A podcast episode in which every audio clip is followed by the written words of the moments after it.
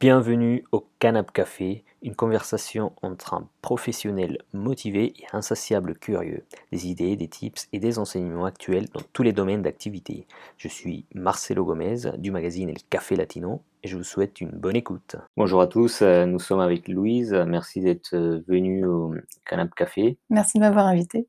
C'est raconte-moi un petit peu euh, qui tu es, qu'est-ce que tu fais dans la vie en tant qu'artiste? Alors, euh, donc, je m'appelle Louise, j'ai 28 ans. Euh, j'ai une formation de comédienne, mais à la base j'étais intéressée par la réalisation, donc j'ai une licence aussi d'études cinéma qui voilà qui, qui est qu'une licence, donc c'est juste théorique, euh, mais à la base c'était parce que la réalisation m'intéressait. Puis finalement, je me suis dit que j'aimais bien aussi être devant la caméra, donc j'ai fait une formation de de théâtre professionnel pour ça. Et euh, à la suite de ça, du coup, je me suis vraiment concentrée sur euh, le métier de comédienne. Donc, j'ai intégré une troupe de théâtre professionnel euh, avec laquelle on a joué un montage de courteline. Et ça m'a donné envie aussi de créer la mienne. Donc, par la suite, j'ai créé ma propre troupe de théâtre et on a joué deux pièces avec.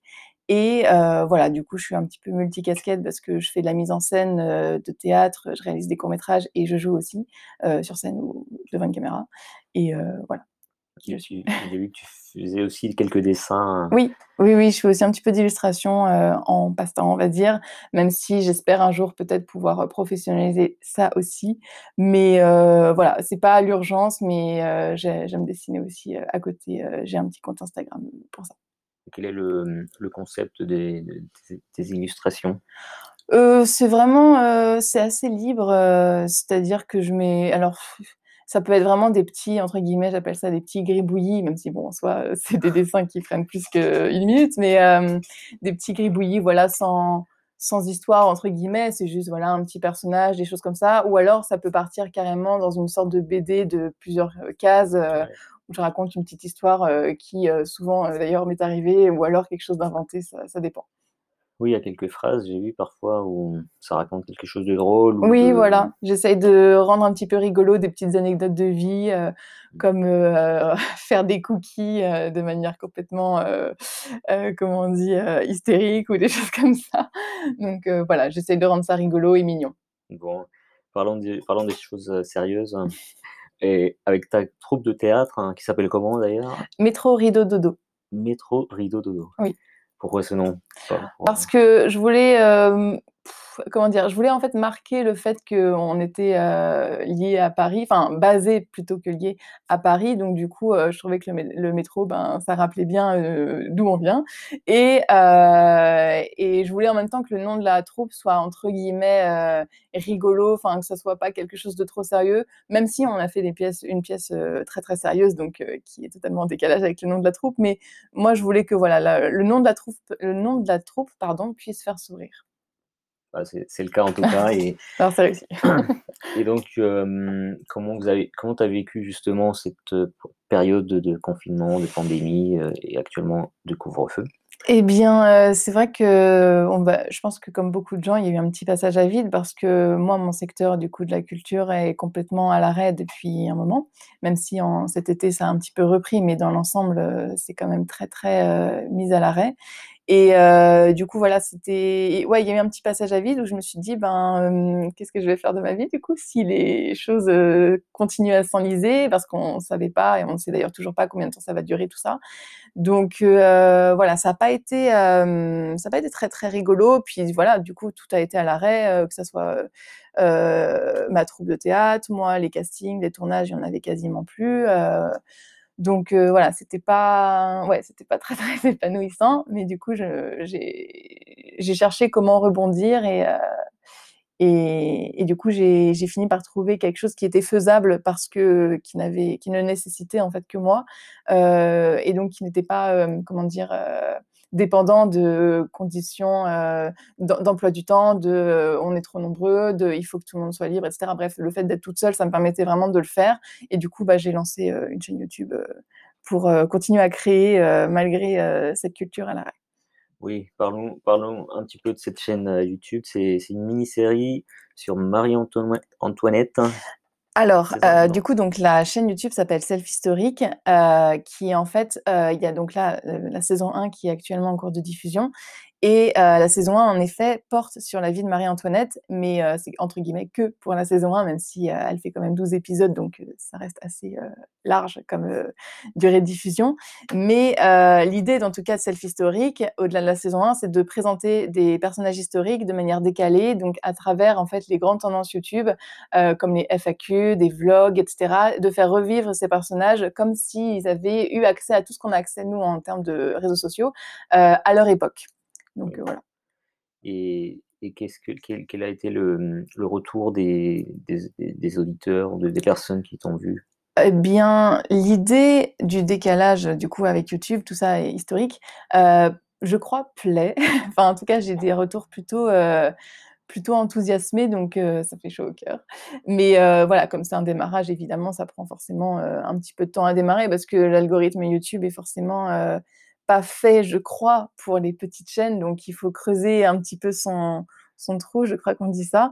Euh, mais euh, voilà, il faut se faire une petite place. Donc, euh, j'essaye d'être active sur les réseaux sociaux parce que du coup, la chaîne a un compte Instagram en parallèle de la série pour voilà qu'elle existe, même quand il n'y a pas un épisode qui est diffusé, c'est-à-dire qu'il y a un épisode par semaine. Donc, les autres jours de la semaine, voilà, j'essaye de faire vivre le, compte Instagram pour que la, série existe. C'est quand même un épisode par semaine que vous avez prévu de lancer? Oui, euh, c'est ça. Ça a démarré du coup le 7 février. Donc depuis euh, le 7 février, tous les dimanches, il y a un épisode. Et euh, comme il y a 12 épisodes, bah, ça fait trois mois de diffusion de prévu. Ah oui, c'est toute une, série. Ah oui, oui, c'est un vrai travail de série. sur Netflix ensuite, ou dans d'autres plateformes. combien de temps ça vous prend pour tourner un épisode? Alors, euh, c'est difficile à, quantifier pour un seul épisode parce que du coup, en fait, j'ai tout préparé en amont euh, sur plusieurs mois. Donc, pour un épisode, j'aurais du mal à dire parce que, en fait, voilà, j'ai vraiment fait les, les 12 épisodes euh, avant de commencer à diffuser, même si, par exemple, là, ils sont pas finis, finis parce que les derniers épisodes, là, sont en train d'être montés. Donc, voilà, j'ai encore du travail, même si la diffusion a démarré. Mais euh, c'est, en fait, ouais, ça, ça, dépend vraiment parce qu'il y a des épisodes qui m'ont demandé beaucoup plus de temps que d'autres, notamment les vlogs qui demandent euh, beaucoup plus de, moyens euh, techniques parce euh, il faut tout le temps avoir des, des lieux différents de tournage, il faut avoir plein de costumes différents, etc. Ça prend vraiment beaucoup plus de temps de tourner un vlog, par exemple, que quelque chose facecam où là, bon, bah, ça me prend entre une et deux heures et demie, trois heures de rush à tourner pour une vidéo de un quart d'heure, 20 minutes. Donc euh, voilà. Euh, et puis après, bah, il y a toute la durée de montage, euh, etc. Sans compter évidemment le travail en amont qui a été fait pour les recherches. Ah oui, et justement, avec quel type de personnes tu t'es entourée pour, pour réaliser ça ou... J'ai été toute seule. Vraiment toute seule? Toute seule, toute seule, du début jusqu'à la fin. Toute seule, absolument toute seule. J'ai tout fait avec moi-même.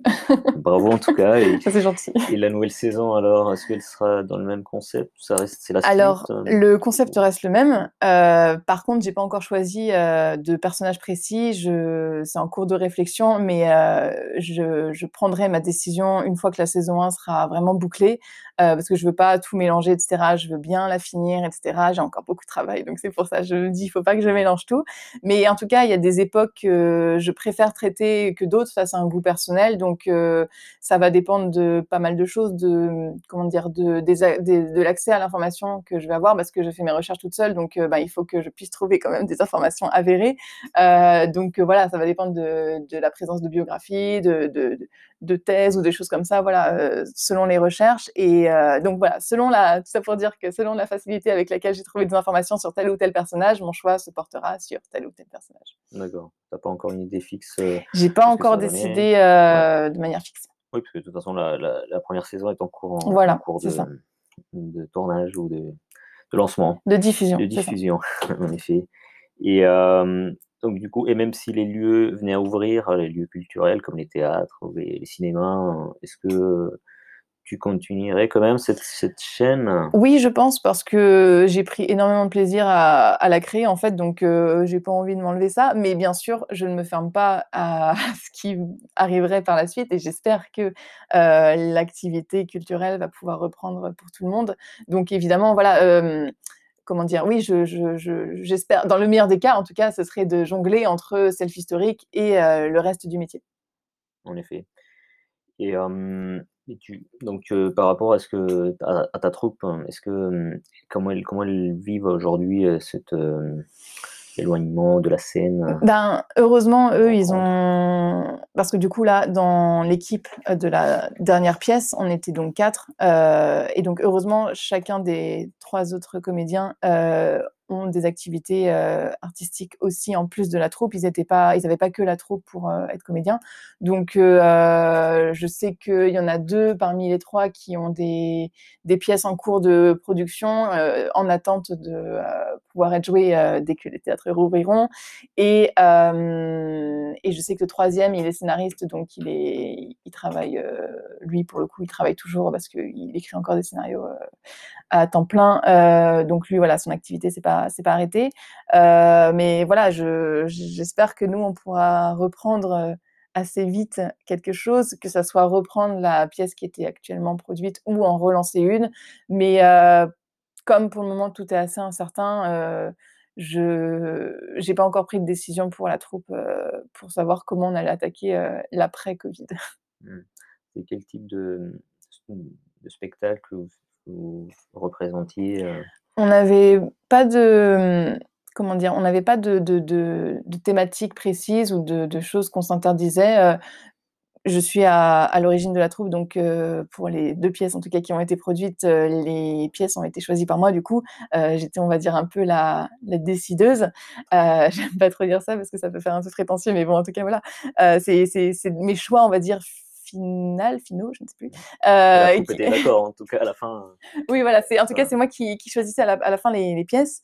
Euh, et, euh, et, du coup, en fait, voilà, je me suis pas fermée. J'ai voulu démarrer avec quelque chose de léger. Euh, donc, on a pris un vaudeville de la biche qui était péchu, et qui avait en plus la particularité d'avoir des chansons et des danses inclus dans la pièce. Donc, bon, on a commencé avec un petit peu de difficulté, mais je me, je le mesurais pas à l'époque. Et c'était tant mieux parce que du coup, ça, ça, ça a été fait comme ça et c'était très un chouette. Peu comique comme. Oui, c'est ça. Le vaudeville, c'est, du comique. la biche il fait des pièces comiques qui, sont, je trouve, hilarantes.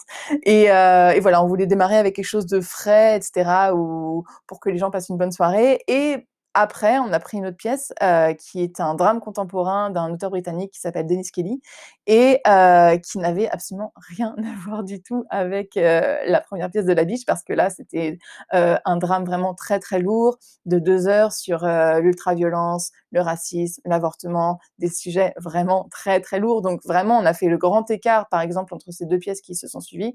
Et, voilà, j'ai pas pas de ligne directrice, c'est juste défendre les pièces que j'avais envie de défendre. Mmh, d'accord. Et quelles sont les difficultés pour une troupe de théâtre hein, au moment de la, pour pouvoir se présenter justement dans des lieux culturels ou des théâtres hein? Qu'est-ce que tu peux nous dire par rapport à ça hein? Ben, quand on est en tout cas une troupe euh, de théâtre en vue d'être professionnel, euh, donc pas une, théâtre, euh, pas une troupe de théâtre amateur, et donc on cherche à se payer, on va dire, avec nos représentations euh, en tant que metteur en scène ou en tant que comédien. la difficulté, c'est qu'en fait, il y a les théâtres, comment dire, les, j'appelle ça, mais je sais pas si c'est le bon terme, les, gros théâtres comme au pif la colline, comme les bouffes parisiennes, oui voilà, donc des gros théâtres euh, auxquels, euh, même si on essaye, en tout cas moi je n'ai pas réussi, en tout cas on n'a pas accès, euh, les dossiers ne sont pas retenus parce qu'on est des toutes petites troupes qui n'avons pas de tête d'affiche, qui, qui n'avons pas de, de, de, comment on appelle ça? De, de boîte de prod, je dirais, je suis pas sûre du, terme, mais euh, voilà, euh, on est entre guillemets tout seul avec notre projet et du coup eux ça les intéresse pas, semble-t-il, euh, et, et du coup bah, on doit se tourner vers des troupes, pardon, vers des théâtres qui sont entre guillemets plus petits, c'est pas du tout péjoratif, mais en tout cas voilà qui, qui, donnent accès à, à ces structures-là, à ces troupes-là, mais par contre souvent, très très souvent contre minimum garantie, c'est-à-dire que on doit entre guillemets payer la salle. Euh, en tout cas, on doit donner un pourcentage euh, souvent. donc, en fait, c'est difficile, c'est évidemment faisable. Voilà, c'est difficile de, de, rentrer dans ces frais. En tout cas, c'est difficile de rentrer dans ses frais, de payer toute la production qui a été faite pour la pièce, de payer ses comédiens et, que ça soit viable. Enfin, moi, en tout cas, j'ai rencontré des difficultés par rapport à ça. Et, euh, et c'est dommage parce que c'est vrai que l'argent, c'est un peu le nerf de la guerre, euh, malheureusement, même dans l'art. Mais... Est-ce que vous en avez bénéficié ou vous pouvez bénéficier des aides, certaines aides, de subventions Alors, euh, j'ai cherché un petit peu, mais à chaque fois, j'avais un critère qui n'était pas rempli ou quelque chose qui n'allait pas. on était trop vieux, trop, trop jeune, pas assez d'ancienneté, trop d'ancienneté. Enfin voilà, il y avait toujours un critère qui n'allait pas dans les aides que j'ai cherchées. Donc j'ai peut-être mal cherché, mais moi, en tout cas, j'ai pas réussi à, me faire, à trouver en tout cas des subventions pour la troupe. Donc c'est autoproduit à chaque fois. donc vous allez quand même continuer à vous, battre. Hein, oui qu'on vous repère. Euh, j'espère qu'avec ce podcast, on pourra vous écouter, euh, vous découvrir aussi un peu plus tard. Euh, c'était quoi le nom de ta troupe je me dit Métro Rideau Dodo. Oui, c'est ça. Oui. on le rappelle, on le mettra dans, les, dans la description. Avec plaisir.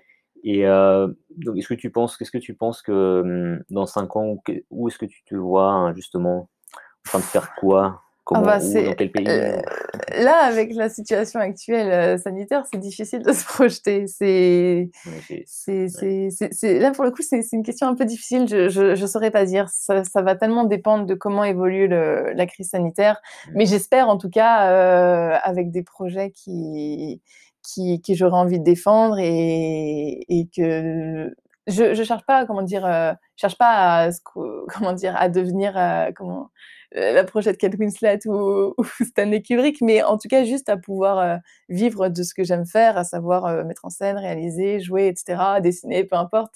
Mais voilà, juste, juste modestement en vivre, c'est déjà, ce serait déjà énorme de pouvoir en vivre de. Juste de ta passion, des. Voilà, c'est ça. moi, c'est tout ce que j'espère en tout cas pour moi dans cinq ans. Mmh. Toujours en restant dans le secteur de, du théâtre, de la. Oui, oui, oui, oui. De la réalisation. Oui.